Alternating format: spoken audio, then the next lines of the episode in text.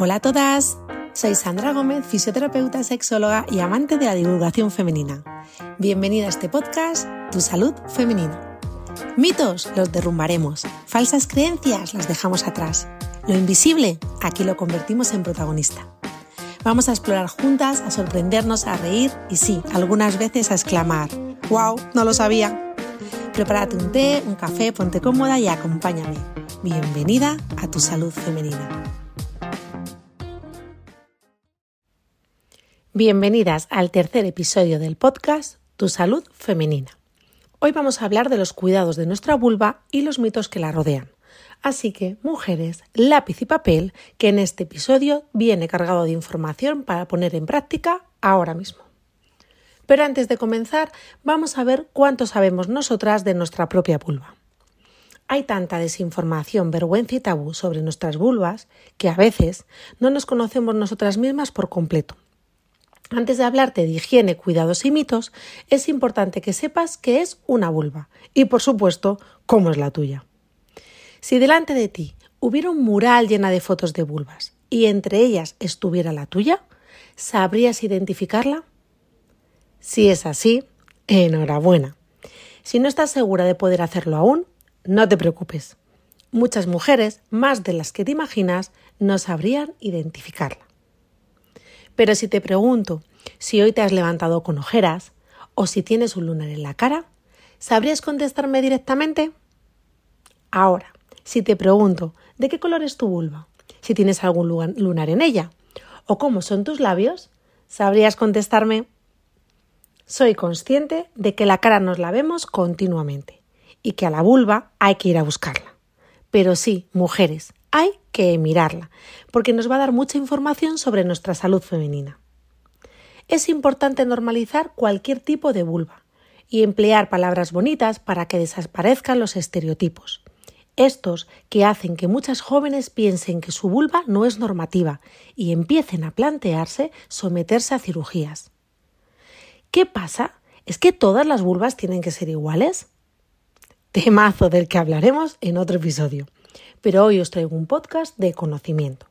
Así que vamos a ello. Empecemos conociendo las partes de nuestra vulva. En la parte superior encontramos el pubis y el monte de Venus. Si vamos bajando nos vamos a ir encontrando nuestros labios, tanto externos como internos, y arriba estará ese capuchón del clítoris. Debajo de él, esa apertura vaginal, y ahí podremos observar el orificio de la uretra, por donde orinamos.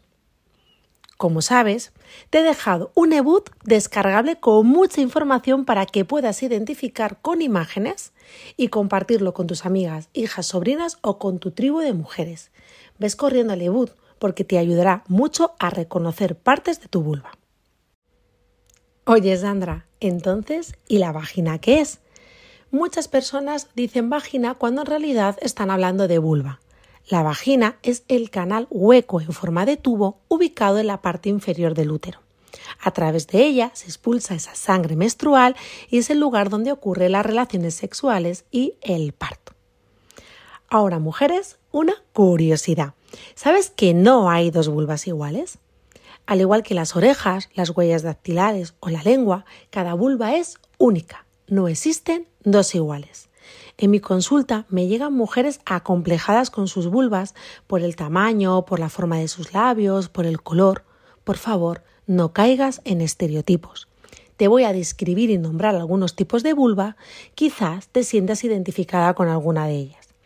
Por ejemplo, un tulipán, unos labios internos que son ligeramente visibles entre los labios externos, recordándonos esos pétalos de tulipán o una volva en forma de ojo cerrado o de Barbie, unos labios externos muy estrechos y uniformes y unos labios externos que recubren totalmente los internos.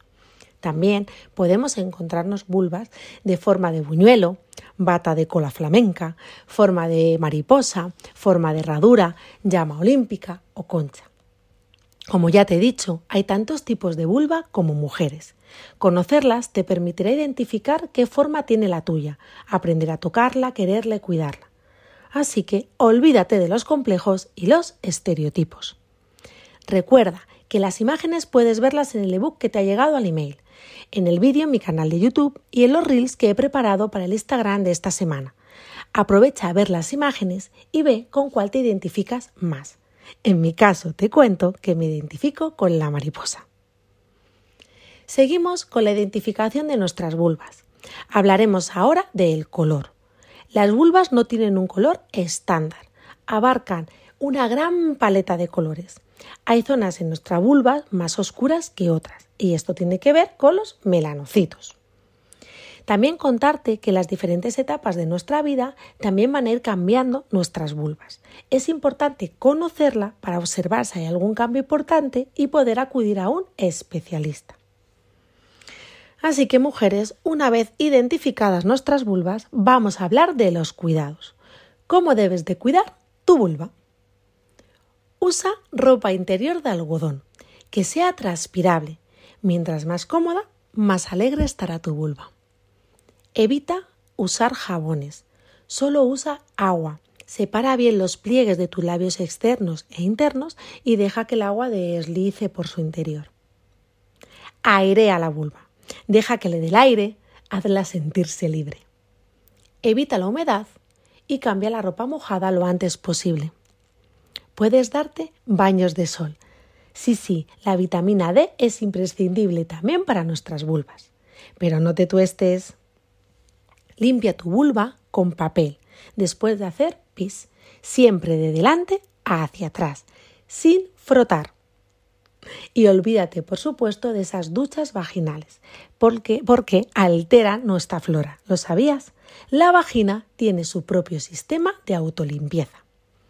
Evita los desodorantes y perfumes, que la irritarán. Para ponerla guapa no es necesario que huela flores.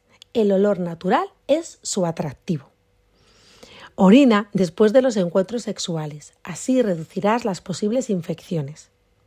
Durante la menstruación, usa dispositivos respetuosos para tu vulva y vagina, por ejemplo, la copa menstrual o las blagas menstruales.